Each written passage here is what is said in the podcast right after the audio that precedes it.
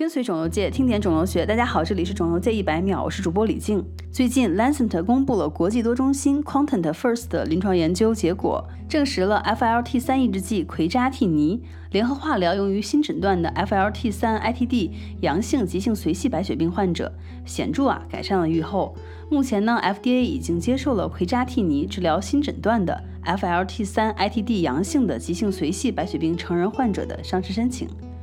那么 FLT 三 ITD 到底是什么意思呢？FLT 三是 FMS 一样受体酪氨酸激酶三的缩写，也就是 CD 幺三五，属于啊酪氨酸激酶受体家族，在造血细胞和血液前体细胞中高度表达，对于造血功能至关重要。它的突变是急性髓系白血病的公认病因之一。据统计呢，大约有百分之三十的成人急性髓系白血病患者出现 FLT 三突变。FLT 三突变最常见的一种就是 FLT 三 ITD 突变。那么这个 ITD 又是什么意思呢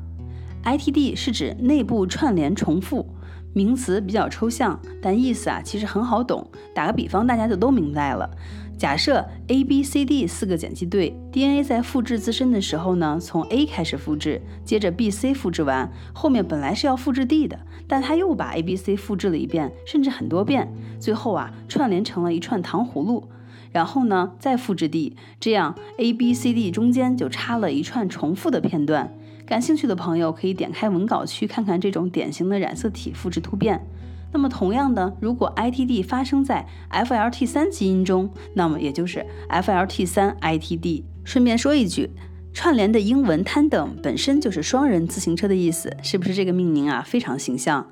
由于 FLT3 基因在上世纪九十年代就被发现了，其靶向小分子药物的研发也很成熟，如今呢已经发展到了第二代。今天的主角奎扎替尼就是二代的 FLT3-ITD 靶向药。本期百秒就到这里了，我是李静，感谢您的收听，我们下期见。